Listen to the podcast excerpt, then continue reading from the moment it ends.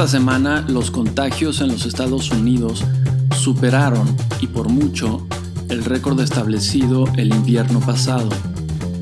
Por el contrario, las hospitalizaciones se encuentran todavía lejos de los niveles del pasado invierno, pero al ritmo actual esto sucederá en dos semanas. Y en China continúa el confinamiento en la ciudad de Xi'an. Samsung, una de las tres productoras más importantes de semiconductores, ha tenido que recortar la producción en tres de sus fábricas. Un golpe más a los semiconductores. Hoy es el domingo 2 de enero del 2022 y este es el volumen 2, número 52 del semanario El inversionista.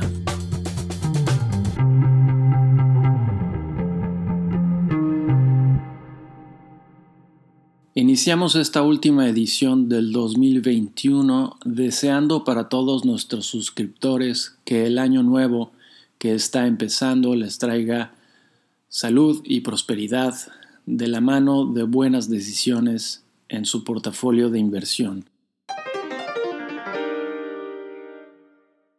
Haciendo un pequeño resumen del año que terminó, podemos mencionar que a pesar de la pandemia, el mercado de valores tuvo un comportamiento mejor de lo esperado. En el futuro, los temas que pueden incidir en el mercado son la inflación, que amenaza ser mayor a la estimada, además de persistente, y las variantes que puedan presentarse de el COVID-19 los bancos centrales deberán actuar con mucha precaución para conducir la economía a los niveles convenientes de inflación. En lo referente a la pandemia, los informes son relativamente mejores. A favor tenemos que la variante Omicron, que hoy encabeza la pandemia, a pesar de ser muy contagiosa, es más benigna que la Delta Existe una gran producción de vacunas y por lo general más de la mitad de la población vacunada en los países desarrollados. Independientemente existe un contrasentido. En los países más desarrollados hay disponibilidad de vacunas, pero la población no quiere vacunarse y en los países con menor desarrollo hay mucha gente sin vacunar, pero no cuentan con las vacunas la OMS, los gobiernos y las organizaciones no gubernamentales seguramente trabajarán para dar solución a este problema. En temas de tecnología, eh, vale la pena mencionar, esta semana se hizo un pequeño avance en computación cuántica. Una universidad de Japón encontró que es posible utilizar fotones luz para encadenar varios qubits que son el elemento básico de computación y este descubrimiento podría tener implicaciones muy importantes. Si es que estos científicos están en lo correcto, podríamos hablar de una computadora cuántica funcionante dentro de los siguientes cinco años. El uso de la luz en la computación ya existe actualmente y por lo tanto no resulta enteramente descabellada.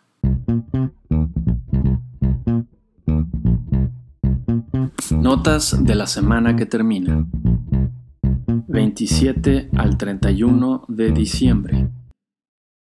En Estados Unidos, la National Association of Realtors dio a conocer que hubo un retroceso en el índice de ventas pendientes de casas en el mes de noviembre, ya que bajó de 125 en octubre a 122 en noviembre. El Departamento del Trabajo informó que hubo una ligera baja en las peticiones hechas por primera vez del seguro de desempleo en la semana del 25 de diciembre, que solo llegó a 198 mil cuando en realidad se esperaban más. Finalmente, el índice de los gerentes de compra de Chicago subió a 63.1 en diciembre, cuando los economistas esperaban 62, y en noviembre fue de 60.8. Esta es una cifra bastante buena. Esta semana no hubo reportes de utilidades de empresas reconocidas y con respecto a la semana pasada el índice Standard Poor's 500 avanzó 1%, el petróleo West Texas Intermediate subió de 73.9 a 75.45 dólares el barril y el oro subió de 1.811 dólares la onza a 1.830.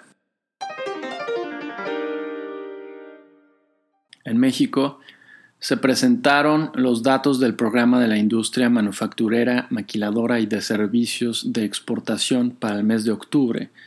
El personal ocupado descendió 0.4% y las remuneraciones aumentaron 1.1%. Asimismo, se presentaron los índices globales de personal y remuneraciones de los sectores económicos para el mes de octubre. El de personal ocupado fue de 106.4, como en septiembre, y el de remuneraciones alcanzó 114 puntos, casi igual al de septiembre. En cuanto a las exportaciones por entidad federativa para el tercer trimestre, los estados que más contribuyeron fueron Chihuahua, Coahuila, Baja California, Nuevo León y Tamaulipas. Entre estos cinco aportaron más de la mitad de las exportaciones. Y con respecto a la semana pasada, el índice de precios y cotizaciones de la Bolsa Mexicana de Valores avanzó 0.18% y el tipo de cambio bajó de 20.62 pesos por dólar a 20.45 pesos por dólar.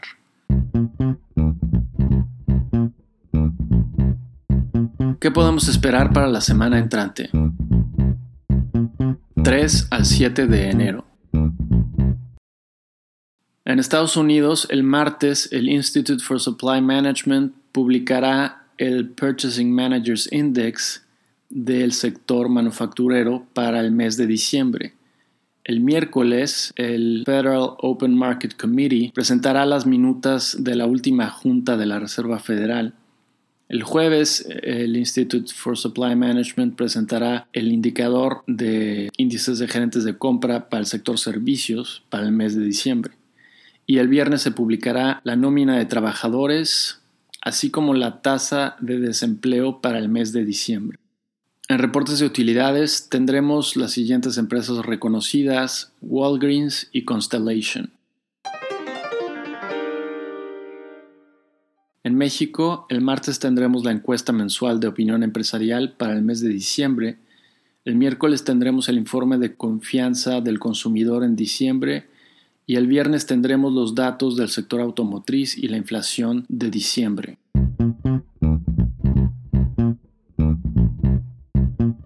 Tips. Como hemos mencionado, la inflación será uno de los retos a vencer en el 2022 y uno de los sectores que podrá beneficiarse es el financiero, por lo que sugerimos considerar una o varias acciones de bancos o un ETF del sector a largo plazo. Y eso es todo para la edición de esta semana. Si te interesa recibir la versión impresa del inversionista en tu correo electrónico, visita nuestro sitio elinversionistaonline.com. Nos vemos la siguiente semana.